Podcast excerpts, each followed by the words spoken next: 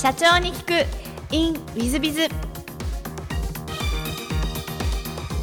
本日の社長に聞く in ウィズビズは、えー、三河屋21株式会社代表取締役社長青木義也様でいらっしゃいます。まずは経歴をご紹介させていただきます。高校卒業後おじ様の新聞販売店で、えー、飛び込み営業を2年間経験。20歳でリフォーム事業を起業。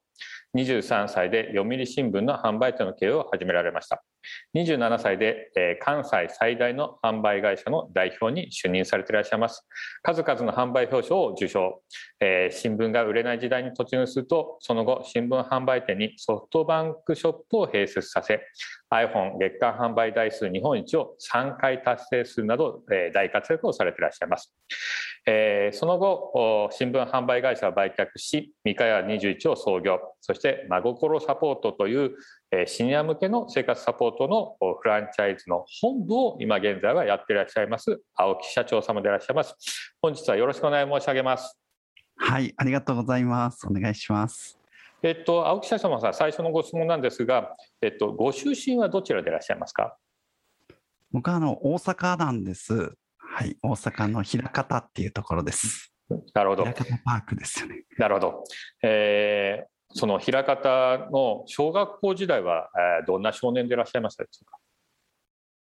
そうですね。僕あの印象的なのが小学校1年生になった時にですねあの自転車を買ってほしいって言いましたら僕4人兄弟の3番目なんですけどあのいとこのさやかちゃんっていう女の子が乗ってたリボンの騎士の自転車を親がもらってきてですねピンク色のリボンの騎士の自転車を乗らされたんですね。でこれが嫌でどうしようかなと思って当時アルミ缶を集めるとすごくいいお金で売れたんですけど学校の帰りに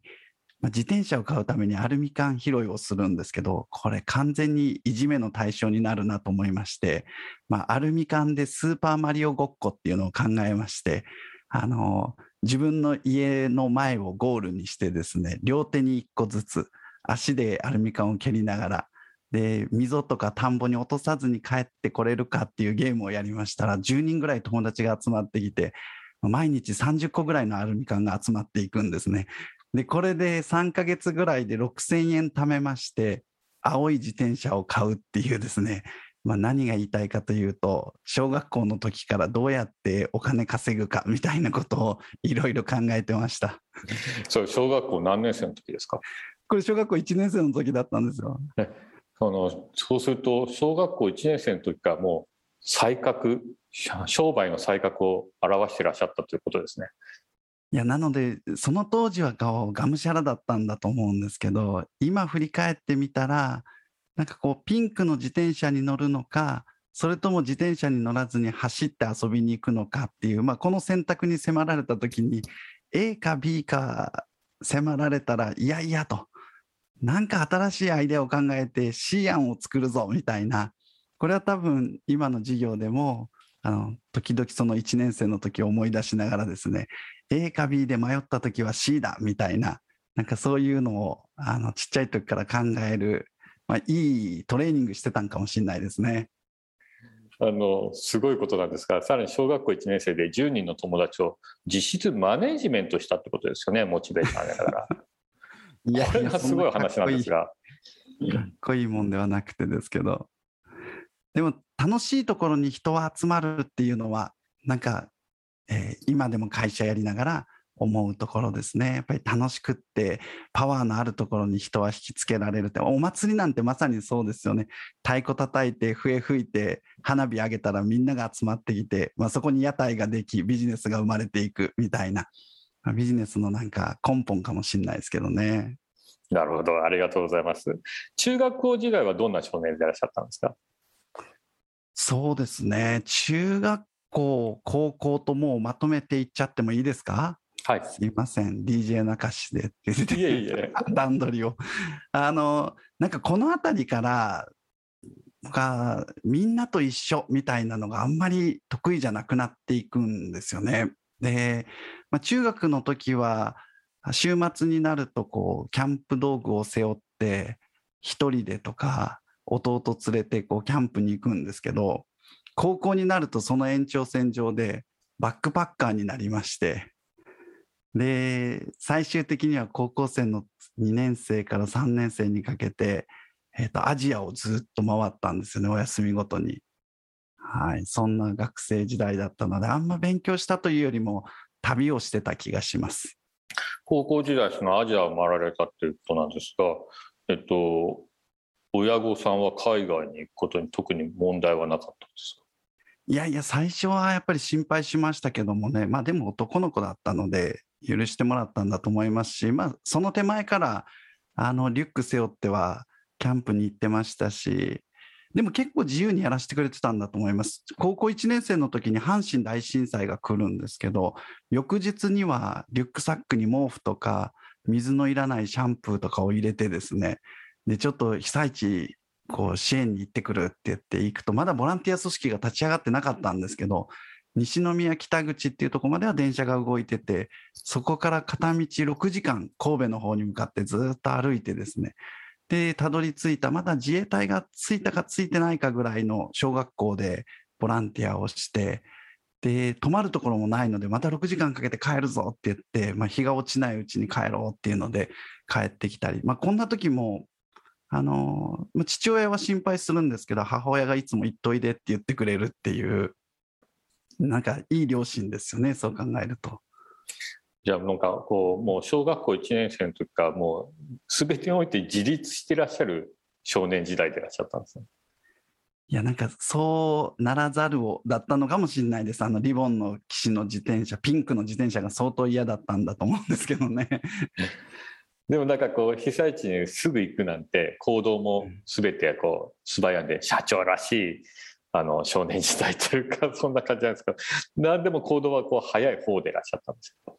なんかベンチャー界隈にいると、やっぱりそういう方多いですよね。本当向こう見ずな方たちがですね。で、なんか皆さん立派だなと思うんですけど、まあ振り返ってみると、あ、自分もそういう、なんか、こう、後先考えずにとりあえず一歩踏み出すみたいなことをやってたんだなっていう。なので、あの、ベンチャーにも来るべくしてきたんだろうなという気がしますね。なるほど、ありがとうございます。で、高校卒業後、新聞販売会社、あおじさまの会社に入られたりしたんですか？これなんか選ばれた理由って何かございましたか？高校生の時にアジアを回って、フィリピンの、あの当時まだフィリピン全然発展途上で、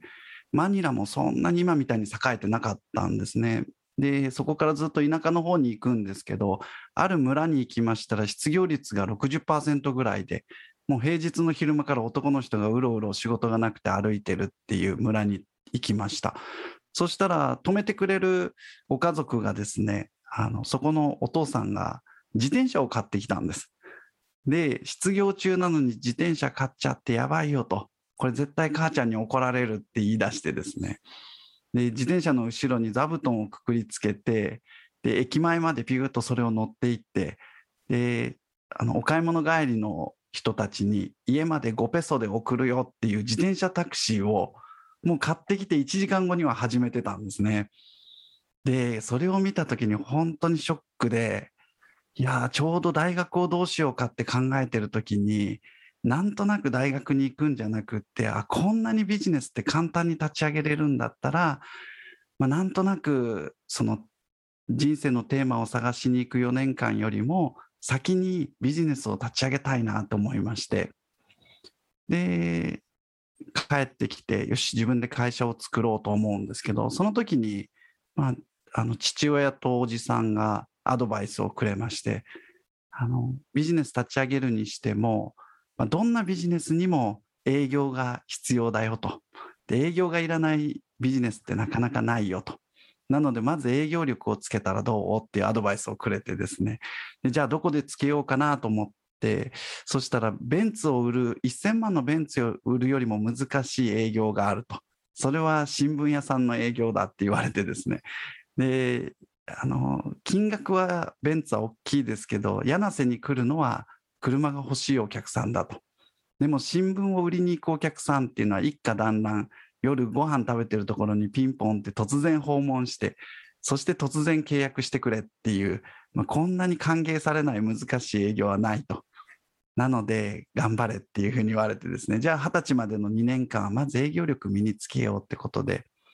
それで基本給はいりませんとフルコミッションで雇ってくださいとその代わり営業以外は配達とか集金とかそういう新聞さんの業務は何もしたくないですっていうお願いをしてですね、えー、営業だけで雇ってもらったんですね。その2年間というのはとっても経験としては大きかったと思いますね。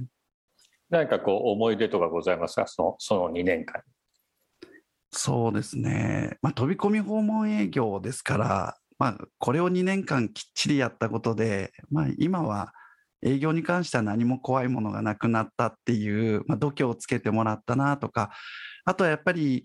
あの読売新聞ってとっても営業が熱心な新聞社なんですけどもそこがあのいつも夏コンクールを開くんですねでそのコンクールで2年連続で優勝できたっていうのはやっぱりこう自信を一気につける上であの大事な経験だったなと思いますね。ありがとうございます。で、もう二十歳で創業されてらっしゃるそうなんですが、リフォーム会社ということで、このリフォーム事業を選ばれた理由というのは何かございましたでしょうか？これ7つ上の先輩と一緒に会社を作るんですけど、先輩はとっても寡黙な人で技術職だったんですね。なので先輩があのリフォームに関してとかのいろんな技術を持ってました。で、僕があの先輩の代わりに営業を回りますと。で、マンションのオーナーさんたちを営業回って、えー、マンションのリフォームとかうちに一手に引き受けさせてくださいっていうので、で、工事を取れたら先輩が施工する。その後ろでアシスタントするっていうですね。あの、まあ、そんな先輩がいてたので、よし、リフォーム事業行くぞっていうので。はい。なるほど、承知いたします。えー、このリフォーム事業をやってる時の思い出なんてございますでしょうか？3年間やって従業員が5名ぐらい雇えるようになってですねだんだんと増えてきましたあのそのきっかけとなったのはある大変大きなマンションをいくつも持っている地元の地主さんだったんですけどももう旦那さんは亡くなっておばあ様お一人がマンションオーナーだったんですね。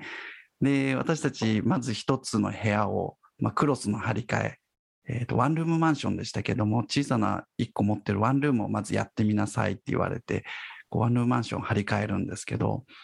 まあ、私なんて全然経験がないもんですから手が遅いんですね。でこの手が遅いのをどうやってごまかそうと思いましてずっと後ろでおばあちゃん見てるので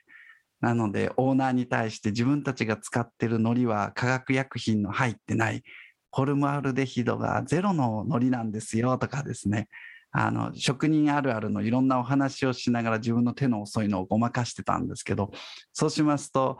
えーと、6畳一間のワンルーム普通の業者だったら半日で張り替えて帰っていくと。それを1日半もあんたたちは丁寧に手をかけてやってくれたと。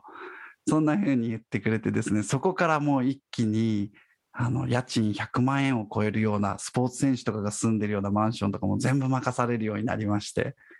もうそこからあのプロの職人をあちこちから呼んできて施工してもらいましたけどもあの、まあ、丁寧にでもこうトークで、まあ、営業マン上がりなりのトークで自分の手の遅さをごまかしたあれが本当に大きなきっかけになったなって感じですね。ま あ、そういう意味であの小学校1年からもう新聞販売ってリフォーム事業やるまでなんか青木社長様のご優秀さがなんかこう垣間見えてすごいなって話で多分リーサーの方も感動してらっしゃると思うんですけども、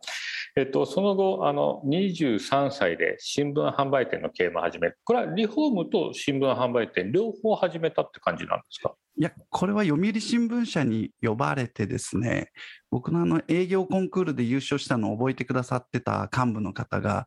当時大阪に出来たてのリッツ・カールトンホテルがあったんですね。で、リッツが初めて東京でもなく大阪にあの第1号店というか1つ目のリッツ・カールトンホテルを作ってそこのピアノバーに呼ばれてですねとってもかっこいい雰囲気で23歳の僕は酔わされるんですけどで君の営業力をなんとか必要としてるんだっていうので、まあ、新聞業界あんまり好きじゃなかったんですね。あの夜中ねバイクで走り回る仕事を別に魅力感じないなと思ってたんですけども、まあ、そのリッツ・カールトンホテルのピアノバーの雰囲気でじゃあ頑張りますって返事してしまったので翌朝酔いが覚めた時にはその共同経営してた先輩のとこに行ってですね、ちょっと僕は抜けるよと。読売新聞社と約束しちゃって、まあ、一つ新聞販売店を経営することになったんでっていう、そんなきっかけです。あの先輩の方はその反対されなかったんですね、でも、もうその時にはスタッフも増えてましたし、はい、今でもしっかりその会社続けてくれてるので、はい、円満に新聞業界に戻っていきましたけども。なるほど。で、その後27歳で関西最大の販売会社の代表に就任ということは、これは別の販売店の代表を任されたみたいな感じでいらっしゃるんですか？そうですね。最初はお客様200件しかいない小さなお店を任されるんですけども、大体新聞屋さんの平均って2000件から3000件ぐらいなんですね。あんまり大きな会社にはしないっていうのが新聞社の、まあ、ルールで、まあ、そこそこの社長さんたちをたくさん作るっていうのが新聞社の戦略だったんですけども、まあえーと、読売新聞社の中で最高の大体1年で100件のお客さんを増やしましょうっていうのが目標で100件のあのお客さんを増やすとですね鍋常さんから表彰してもらえるっていうのがこう新聞販売店のもうステータスなんですけども最初の1年目で僕はお客様を600件増やしたんですね。6年分の仕事をしちゃって、まあ、営業大好きでしたから。で、そこからもう大変注目していただいて、えーと、隣のお店も任せようとか、山を一つ越えて奈良県の生駒市のお店も任せようって、まあ、あれよあれよという間にお店が大きくなっていって、まあ、最終的には1万2000件の。なので、23歳の時に1200件。でも27歳ですから、4年後には顧客数が10倍になってたっていうので、大変大きなエリアを、はい、担当することになりました。やっぱりその読売新聞さんとしては、青木社長はもものすごく大切に思ってらっしゃる感じですね、そうなってくると。そうですね。あの、ライバルは朝日新聞だったんですね。だから私たちは朝日新聞の販売店を潰せっていうのをずっとこう指示されるんです。もう本当に戦いみたいなもんでして。もう若いですし、切り込み隊長でもいろんな作戦を使って朝日新聞まあ、最終的には新聞販売店を15年やりました、経営しましたけれども、その間に6社の朝日新聞の販売店さんを倒産に追い込むっていうですね、これも大変あの名誉なことなんですけど、今考えると恐ろしいですね。あんまりかっこいい話じゃないですけども、はい。いやいや、本当に素晴らしいです。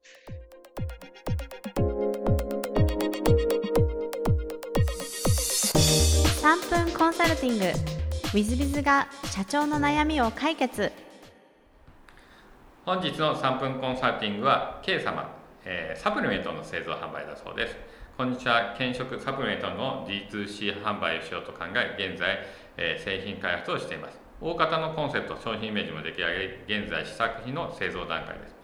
イノの悩みは今後商品を売り出していくにあたり広告宣伝費をどこまで、えー、資金をつぎ込むかということです。あるサイトでは化粧品検食 EC の広告宣伝者販売促進費の予算の高方として売上かける一定比率15%から20%を広告宣伝し販売促進費と期待していました。美容商品の売り上げは広告費に大きく比例しますし店舗も持たず自社 EC のみで販売を考えているのでなおのこと広告費に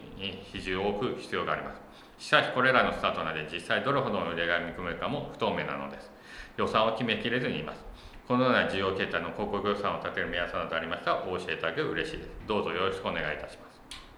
昔 EC のコンサルタントの方と EC のサイトをやってる社長といろんなことで盛り上がったことがあります。それは彼らが言ってたのはある一定額の金額を広告をかけると EC ではある一定額売れるという法則がほぼもう出来上がっているそうです。ですのでまず最初のおすすめは EC サイトの経営でうまくいっているその社長さんたちや EC のコンサルタントの先生たちのとこにお話を聞きに行くのをお勧めしたいなと思います。そこで答えはある程度わかるんじゃないでしょうか。でちなみにこの15%から20%という数字をおっしゃっていらっしゃいましたがこれはある程度売上がもう出来上がってる。100億とか200億とか出来上がってるところに15%から20%っていうのはその通りなんじゃないでしょうかでも最初のスタートアップの時はそうはいかないですねですからスタートアップの時は私の考え方をすると EC サイトとかそういったものは必ずなんですが100%広告宣伝費をかけなきゃいけないかもしれません。そうすると家賃とか人件費赤字になります。じゃあその分どうするの？資金調達するんです。楽天もアマゾンも上場した時赤字でした。しばらく赤字でした。今大黒字ですけどね楽天もアマゾンも。でもしばらく赤字だったんです。それは儲かった金を全部広告宣伝費につぎ込んだりシステム開発につぎ込むんです。どんどこどんどこつぎ込んできます。その代わり金が足りなかったら資金調達するんです。じゃないとスタートアップってうまくいかないですね。ゲームもそうですね。どんどこどんどこつぎ込みます。だから最初は大赤字。それを何年かにわたって利益を出して取り返していくそういう商売なんですね。なので一番スタートアップの時は100%広告宣伝費。場合によっては 150%200% 広告宣伝費かけなきゃいけないかもしれません。でそれがかけないと売れないわけですね。でもし売れなかったそれの商品を捨て新しい商品を作りまた 100%150% かけ。るそういう商売ですね。ある意味 EC サイトもゲームも賭け事にちょっと近いですね。で当たるといけるわけです。だからそういう商売を選ばれたということをまずご認識いただいた方がいい。ですでかけて失敗して失敗してそのまま潰れちゃうのどうするって言いますが、えーと、健康コーポレーションという会社をご存知でいらっしゃいましょうか。これは今はライズアップコーポレーションですあのライズアップを作った会社。あそこはもともとサプリメントの会社で年商100億以上でしたで札幌市場の、えー、アンビシャスに上場していらっしゃいます。あそこも赤字赤字黒字みたいな感じで赤字黒字みたいな感じでした当初、えー、ですの大変でした。それをライズアップという業態を作ったことによって、えー、儲かるようになりました。このライズアップはパーソナルトレーニングの業態です。そしてサプリメントをセットでお客さんに売っていく。そのことによって利益が出たんですね。ですので転職でなかなかうまく利益が出せなくても他の業態を作ってしまうとライズアップみたいな商品を作ってサービスを作ってしまうとそのことで派生で儲かるようになったりします。ですから別の事業を作っていけば抜け出せる可能性はあるのでそこまで悲観をする必要性はないのではないかというふうに思います。ぜひそこまで考えて反則費場合に100%とか150%とかかけなきゃいけないスタート当初はですねというふうに思っていただければと思います。でかけて売上が上がってきて最初は1億円の売上が10億になり100億になると100億になるとちょうど15%から20%にはまってくる。かけていった反則者になってくる。みたいに変わってくるんではないでしょうか。そうなってくると利益が出るようになってくると。こういうことになってくると思います。ですからスタートダッシュが一番重要だということを考えながら資金調達の方をきちっと考えて計画を立て3年5年計画を作り、えー、スタートされたらいいんじゃないかと思いますそれぐらい広告費がかかる商売だし EC サイトゲームなどは賭けに近いということもご理解はいただきたいなと思っておりますこれ大変難しい問題ですので、ぜひもし何かございましたら、私のところに、え無料で、えご相談乗りますので、何なりとおっしゃっていただければと思います。え本日の3分コンサルティングはここまで。また来週。